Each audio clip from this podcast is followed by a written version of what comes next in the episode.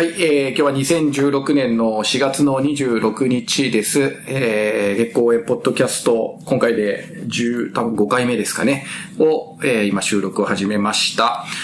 えー、月1回の収録なんとか今月も、えー、実現させることができました。えー、聞いていただいている方ありがとうございます。えー、今回は、えー、早速ゲストにちょっと入ってもらおうと思いますが、何回か前に、えー、登場してもらったシアブの方、お3人に再登場を願っています。えー、皆さん、こんにちは。こんにちは。はい。じゃあ、一人ずつ改めて自己紹介お願いします。シアブのケイコと申します。今日は2回目なのです。前回よりは緊張はせずに話せると思います。よろしくお願いします。はい。は、シアムのそのみです。えっ、ー、と、前回は微熱の、あのー、感想で参加させていただきました。今回もよろしくお願いします。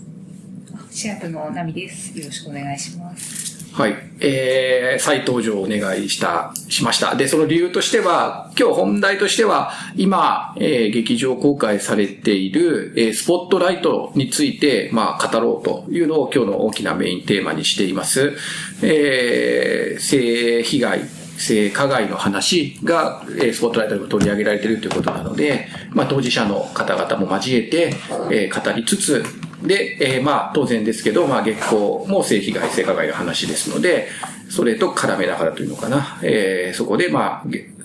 月光、まあ、結果的に応援するような話になっていければいいかなというふうに思っています。はい。じゃあ、えっ、ー、と、その本題に入る前に、一応月光の、まあ、進捗状況っていうんでしょうかね。えっ、ー、と、6月11日に公開は前回を、あの、オープンにしたと思うんですけれど、オープンになったところですが、えっ、ー、と、4月の、えー、17かなに監督のツイッターを見ると、4月の17日に女性限定の死者がされたというのがアップされてましたね。えー、と、まあ、死者の女性だけを招いて、えー、死者をするという企画で、まあ、そんなに激しくいろんなツイートが上がってるわけではないですが、まあ、えー、まずまずの評判だったというような、えー、監督からのツイートもありましたので、まあ、本当に少しずついろんな人に今死者で見られていて、6月11日に向けて、まあ、どんどん進んでいってるのかなというような感じですかね。監督のタイムラインとか、あとツイッターとか見見てますか？皆さん。結構見てます、その前後、なんか印象に残ったツイートとかありましたか？えっと、なんか、養護施設の、ああ、そうですね。宮の方とかがアップしているのを見ていて、はい。なんかやっぱり皆さん、あの、衝撃を受けていらっしゃるんだなっていうのは見ましたけど。うん、もう一人あれでしたね。なんか大学の先生で、えっ、ー、と、文京区の職員さんだったっていう方が、まあ、広くなんだ、えー、こういう実務に関わる人たちに見てほしいなんていうのが、まあ、Facebook の投稿が、なんていうの、引用されているというか、転用されているようなのが出てましたね、確かにね。なので、まあ、期待はますま、ますます深まるばかりでというようなところですけれども、えー、いよいよ、まあ、なんとか公開まではこのポッドキャストを続けられたらいいなっていうふうにずっと思っていましたが、まあ、あと C5 で言ったら、あと何回かやれば、一応公開までいけるかなと。いうとこまで来ましたので、えー、まあ今回は今やってるメジャー作品と絡めながらね、こう、少し月光がどんな作品なのかなみたいなことを話してできたらいいかなというふうに思っています。はい。では、えー、今日の本題というかメインテーマですけども、えー、今、えー、劇場で公開されている、えー、トム・マッカーシーさんという監督が撮ったスポットライトという作品を今日ちょっとみんなで語ってみたいと思います。えっ、と、まあ、ご存知の方もいるかもしれませんが、今年のアカデミー賞の作品賞を取ったということで、まあ、かなり、えー、評判というか、えっ、ー、と、注目されている作品ではありますね。えー、じゃあ、まあ、作品に入る前に皆さん劇場をどこで見てどんな感じだったか一言ずつ行きましょうか。ちなみに私は渋谷でえー、4月の24日に見ましたけど、朝一番で見たら結構ガラガラだったね。だからちょっと思ったよりは入ってないのかななんてちょっと思っちゃいましたけど。はい。私は実は今日の朝と、先週も2回、2回読みました。はい。ちょっとあの、自分の中で、あの、今、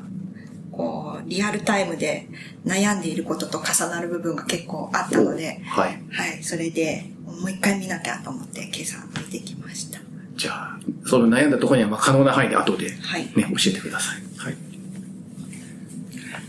えっ、と、そのです。私はまさに今日、今日今日ですね。今日に向けて駆け込みました駆け込みましたね。あなかなか本当にあの時間が捻出できないえ手際の悪い日々を過ごしていたので、で、今日新宿の、これ映画館も言っていいですかね？お金出したからいいじゃないですか。あの東宝。えっと新宿の東宝で、えー10時10分始まりの回を、えー10分今日遅れて入りました。でちょ冒頭は見逃してるんですけどその時間帯で4割ぐらいのお客さんの入りかな。結構あいるものだなって思いました。うん。うん、こんな感じですナミです。えっ、と、公開日と、あと、昨日渋谷と、あ、渋谷じゃないですね、六本木と日比谷で見てきました。初日に行ったんですね。あ、行きました、ね。初日はどうでしたか？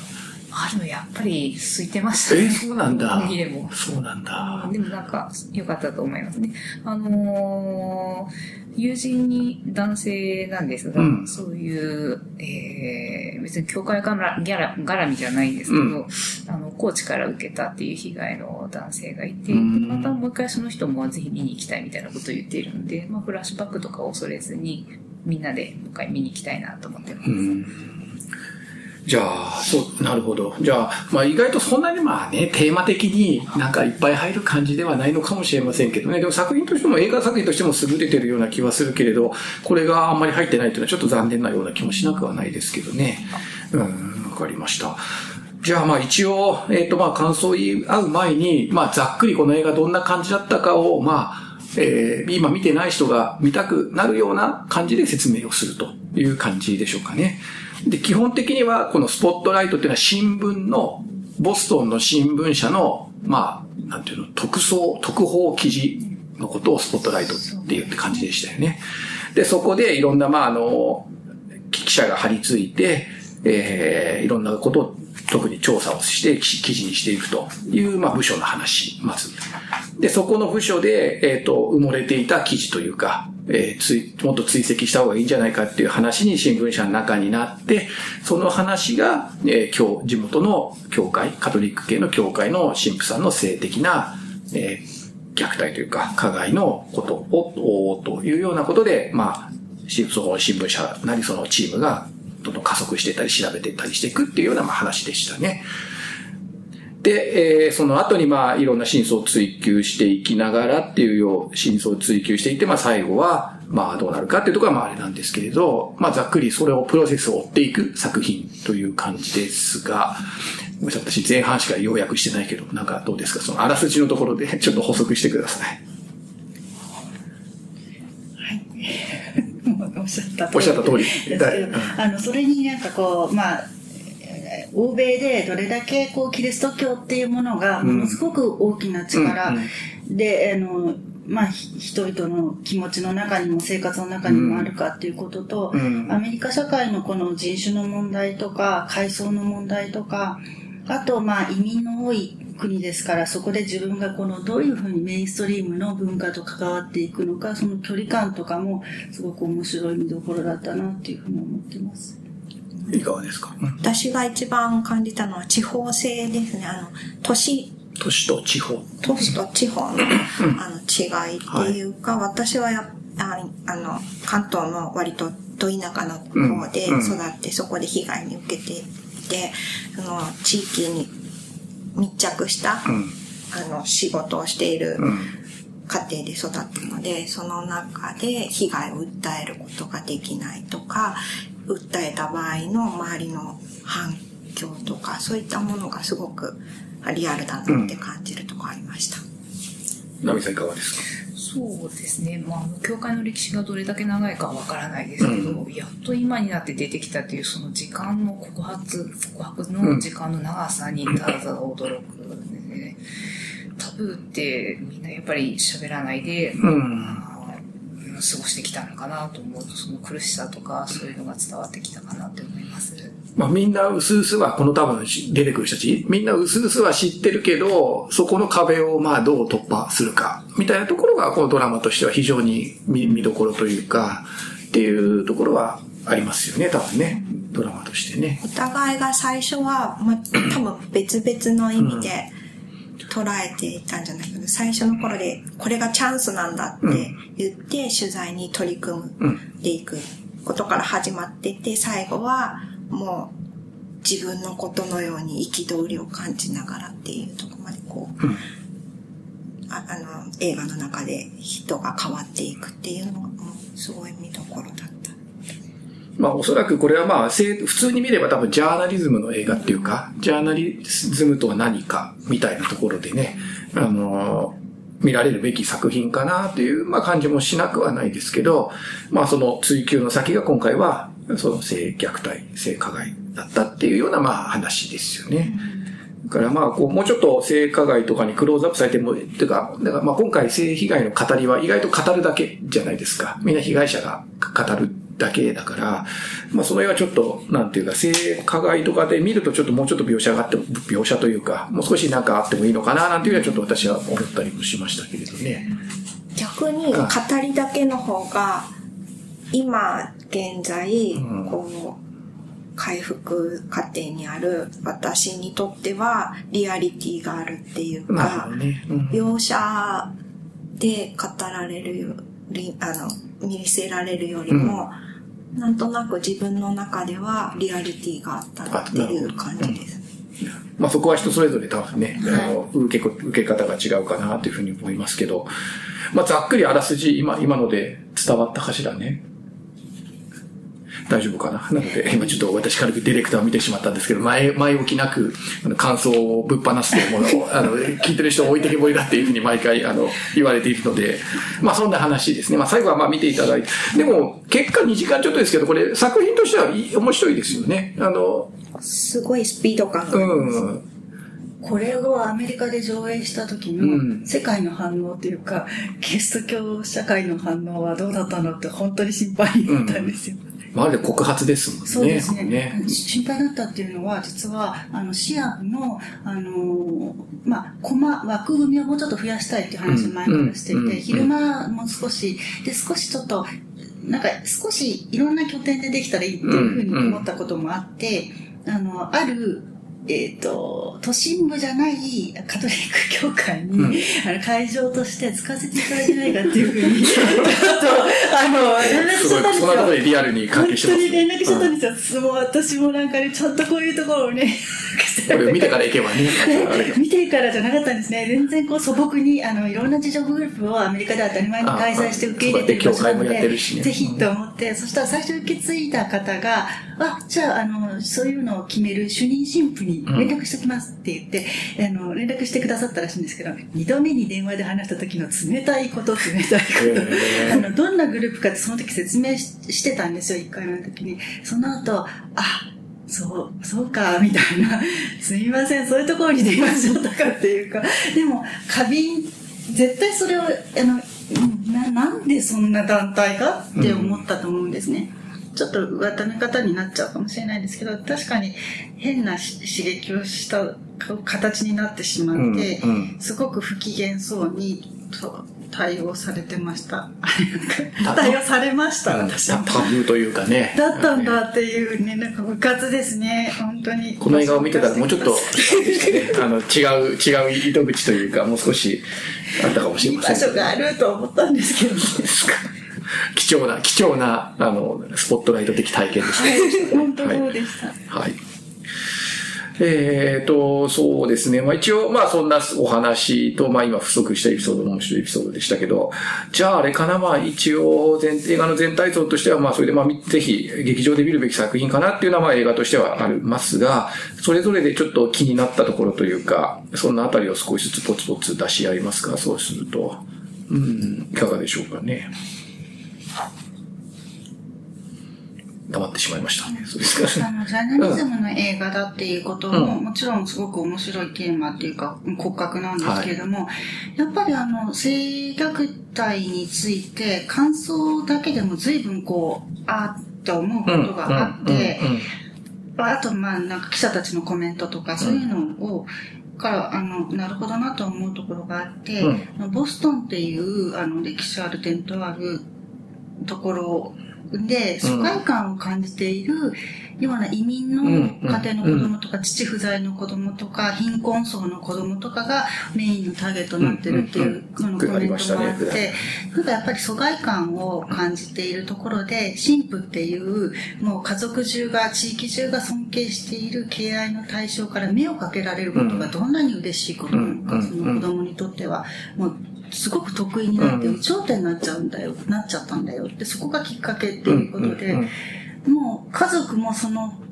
神父にうちの子が可愛がられてるってことは誇りになるはずのようなことの中でそういう被害があるっていう構造ですね。それはやっぱり、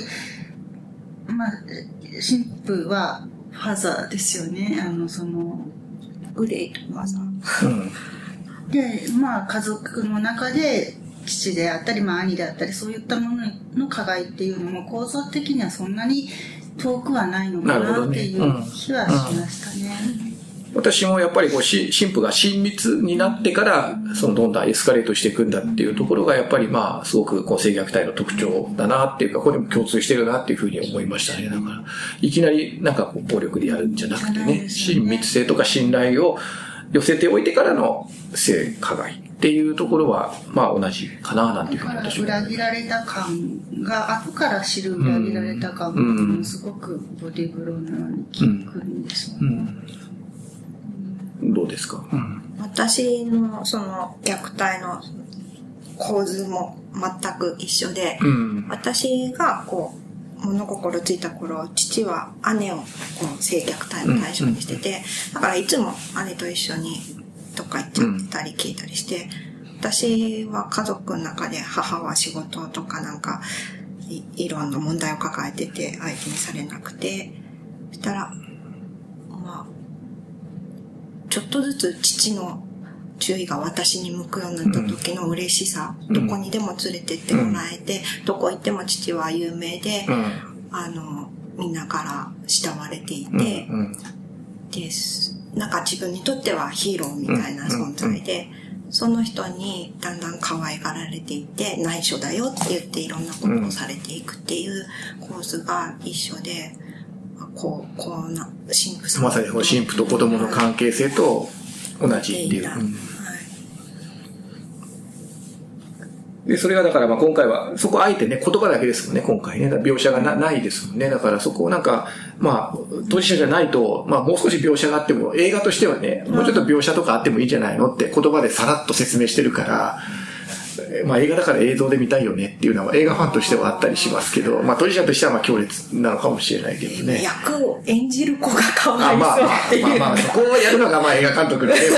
腕の見せ所っていうかね、テクニックの見せ所なんだと思うんですけど。あの、大の大人になってから、あの、動揺ぶりというあか、あそうぶりというのは、もう、あの、そうです。ね、子供の時はフリーズしてると思うんですね。うん。感情抑圧してて、それ泣くべきことなのかどうかもわからないで、うん。うん。大人になってから、あの、衝撃っていうのは、かなり生々しいものの、うん、描写の一つだと思うんです。じゃあよく演出されてるっていうか、あの、私印象的なのはちょっとおデブチの、ちょっと太っちょの人が歩きながら、なんか、公園で公園で歩きながら泣いてるっていうのがなんとそうです。ホモセクシュアルっていうのを認めてくれたのは初めてだったからとかっていう、うん。承認されたい願望がどこかでその叶う、その隙間に入り込む支配の関係っていう感じで、ちょっとなんか本当に、本当にもう幸せな、今は全然胸に不自由なく暮らしているはずの人がうん、すごい動揺するじゃないですか、その言葉だけで。うん、それでも結構思うところがありましたね。いかがですか？ナミさんいかがですか？そうですね。あの、成人男性が、まあ、ちょっとつつかれただけですぐ、こう、泣いてしまうとかですね。ずっと、こう、隠蔽しているとそういうことになっちゃうのかなっていうのがあって。ただ、一つ気になったのは、うんその、えっと、神父様が、えー、再退者が、あ再退者を持てないので、だからそういう縛りがあるからそうですね、加害に走るのか、それとも、こう、性欲とかではなくて、支配的に、こう、なんでしょうね、振る舞いたいから、うんそういう加害が増えていったのか、そこがちょっと、わからないですね。あの今回作品見てると、うん独身だからというか、そうですねっていう感じで受け取れますよね。ね多分パッと見でね。そこも言葉で説明がこうさされてて、研究データがこうだとか言ってね、やってますけどね。うん。まあ、その辺はちょっと、まあなんだ、もう少し、まあ、まあ、この作品に求めるのもちょっと酷なのかもしれませんけど、まあ、まあ、より、なんていうかな。一箇所その、ネタバレに思いっきりなっちゃうんですが精神年齢が12、3歳だった研究してる方が、あともう一個あの、えっと、女性の、何サーシャがこう訪ねていっていろいろこう取材していく中で、えっと、なんか平然と、あ、してたよ、いたずらはしてたって言って、でも、レイプじゃないよっていう、そのあたりの、この認識がちゃんとされていない。教育がされていないっていうか、そのあたりも、その、ナミさんの言ったことのポイントになるのかなと思います。事態、起こってる事態とその認識がずずれちゃうっていうのかな。はいこれ事態変に軽く見ていたりはい。っていうところの。世の中に多いんじゃないんですかね虐待加害者のその性虐待に対する認識、ううんちの父親も全然認識が、全然ずれてましたし、うん可愛がってあげてたんだからとか、お前がパパパパって来たからだとか言ってたし、そういう認識がないからこそやってしまうっていうのも、まあ全部が全部そうじゃないんですけど、一つにはそういうのがあると思いますね。そのシーンで、あの、あなたはもう喋らなくていいみたいに制するのがお姉さんでしたね。もういい年の神父さんですよね。老人と言ってもいいくらいの。そのお姉さんが出てきて、あとは黙ってなさいみたいなところで、あ、幼児性っていうか、あ、こうやってあのずっと加害側は保護されている立場で、あの、まあ、教会っていうものに守られていて、またその中でも別の守られ方があって、幼児性ってやっぱり思いましたね。私も自分の親は12、3歳そうだよなと思いました。あの、この、その後のこととか一切考えずに、その場の自分の要求っていうか、に全然流されてうん、反省もないっていう、そそれが何かぐらいの居直りっぷりっていうのは、うんそうですね。やっぱり幼児性のなせる技だろうなと思ってしまう。大人の責任の取り方とかっていうのが、うん全然そういうモラルとかとは違う世界に生きてる感じがしました。ナミさんいかがですか？そうですね、幼児性確かにあるかもしれないですけど、その神父さんの中には、ペドフィリア、小児性愛の人が 6%, 6ぐらいいるっていうのも入っていて、まあ、どういう形で神父さんにななるのかわからないんですけど、そうですね、性的なことがいろいろ絡んでくるのかなっていう印象を、なんとなく感じました。まあ、転倒してるかもしれないけどね、そういう小児性愛者になり、だから、教会、なんていうか、神父になっていくっていうかね、あの、どっちが先かっていうのは分かんないかもしれないですよね。社会経験なしに純粋培養で神父さんみたいなのがあるんでしょうね、きっと。大いなる沈黙っていう映画見てると、うんそうですね。純粋培養みたいなのもあるんじゃないかな。わかりました。まあ、今、ざーっと話をして、ちょうど20分ぐらいですので、一回ちょっとここで、えっと、中断をして、というか一回切って、えっと、ちょっと2本目どうするかまた相談したいと思います。じゃあ1本目ありがとうございました。ありがとうございました。